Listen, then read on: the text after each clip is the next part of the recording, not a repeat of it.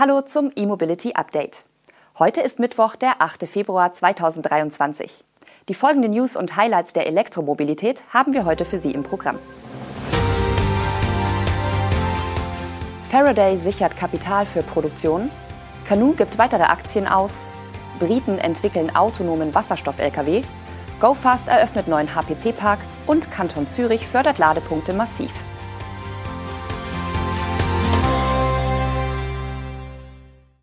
Das kalifornische E-Auto-Startup Faraday Future hat nach eigenen Angaben genug Kapital gesichert, um mit der Produktion seines ersten Elektroautos zu beginnen.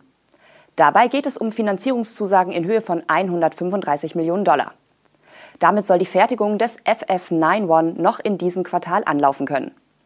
Sollte es tatsächlich so kommen, wäre das ein Lichtblick für das lange Zeit kriselnde Elektroauto-Startup. Im Juli 2022 hieß es noch, dass man den Produktionsstart des FF91 mangels Kapital verschiebe auf einen späteren Zeitpunkt im Jahr. Im November musste das Unternehmen dann nicht nur einräumen, dass es immer noch nicht gelungen war, das nötige Kapital zu beschaffen, faktisch stand damit die Existenz des Unternehmens auf dem Spiel. Mitte November lagen nur noch knapp 400 Vorbestellungen für den FF91 vor. Nun gibt es also Hoffnung, dass doch noch Elektroautos der Kalifornier vom Band laufen können. An der aktuellen Finanzierung sind unter anderem zwei große Investmentgesellschaften beteiligt. Faraday räumt aber selbst ein, dass die Produktion nur dann im März anlaufen kann, wenn die nun zugesagten Mittel auch rechtzeitig eingehen.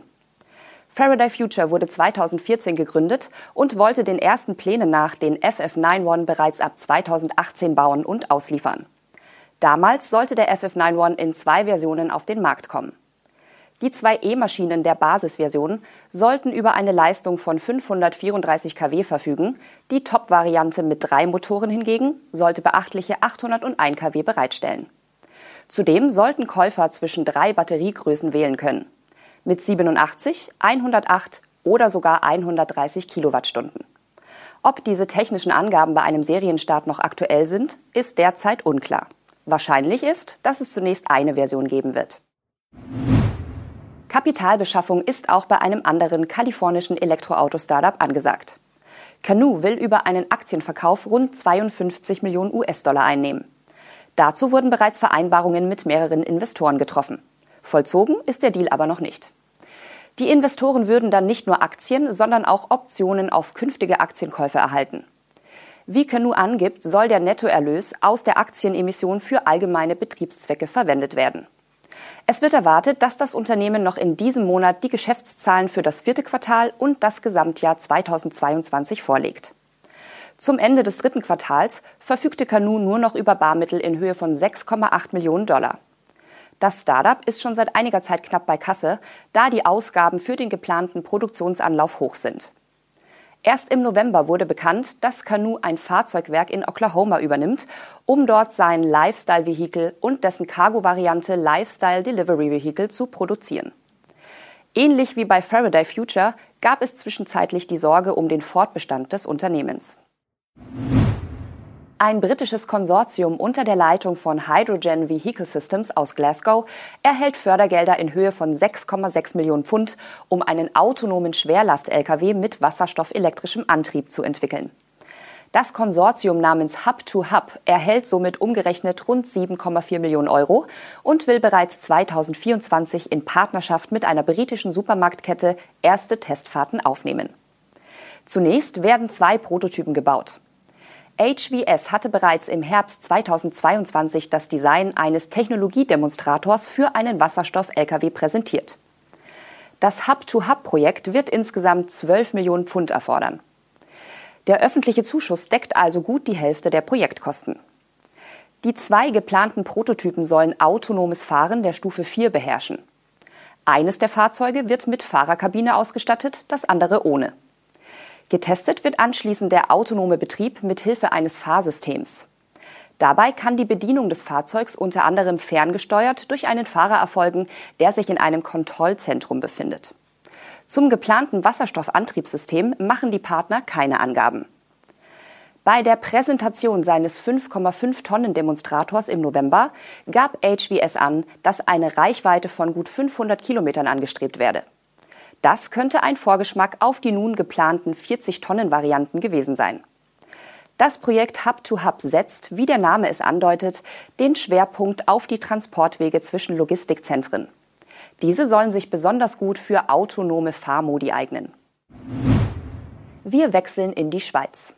An der Autobahnraststätte Thurau Nord im Osten der Alpenrepublik wurde vor kurzem ein neuer Schnellladepark von GoFast eröffnet.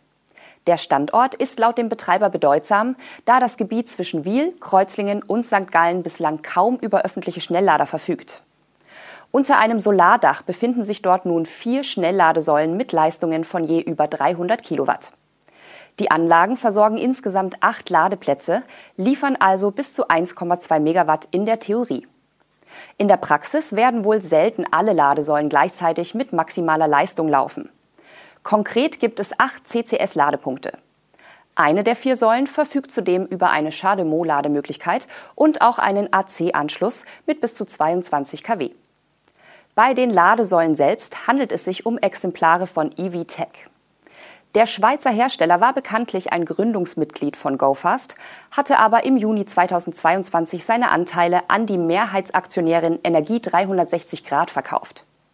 Das Solardach bietet eine Durchfahrtshöhe von fünf Metern, womit auch E-Transporter und batterieelektrische Busse dort laden können sollen.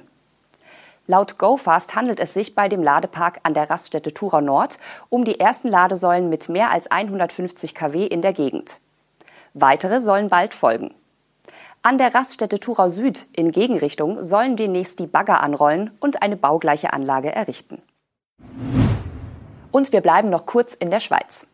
Der Kanton Zürich hat ein 50 Millionen Franken schweres Subventionspaket für E-Mobilität geschnürt.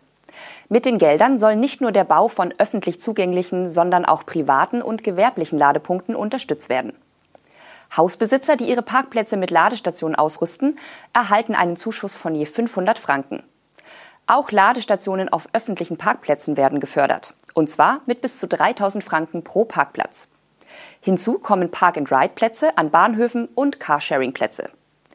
Das Subventionspaket richtet sich auch an Unternehmen, die beispielsweise mehrere Lieferwagen in Betrieb haben. Dort gibt es bis zu 30.000 Franken für Ladeinfrastruktur.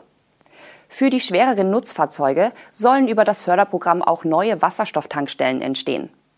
Bisher gibt es nur zwei im Kanton Zürich, nun sollen drei oder vier weitere errichtet werden. Anders als in Deutschland, wo für eine Förderung meist der Betrieb mit Ökostrom eine Vorgabe ist, schreibt der Kanton nicht vor, mit welchem Strom die Fahrzeuge geladen werden müssen. Man hoffe natürlich, dass es möglichst erneuerbarer Strom sein werde. Und bei dem Programm gibt es noch eine weitere Besonderheit. Um den Bau der Ladestation zu beschleunigen, zahlt der Kanton die Gelder schon vorab aus und nicht erst, wenn das Förderprogramm voraussichtlich Ende April offiziell in Kraft tritt. Das waren die Highlights der Elektromobilität am heutigen Mittwoch. Wir sehen uns morgen zum nächsten E-Mobility Update wieder, wenn Sie mögen. Bis dahin wünschen wir Ihnen eine gute Zeit.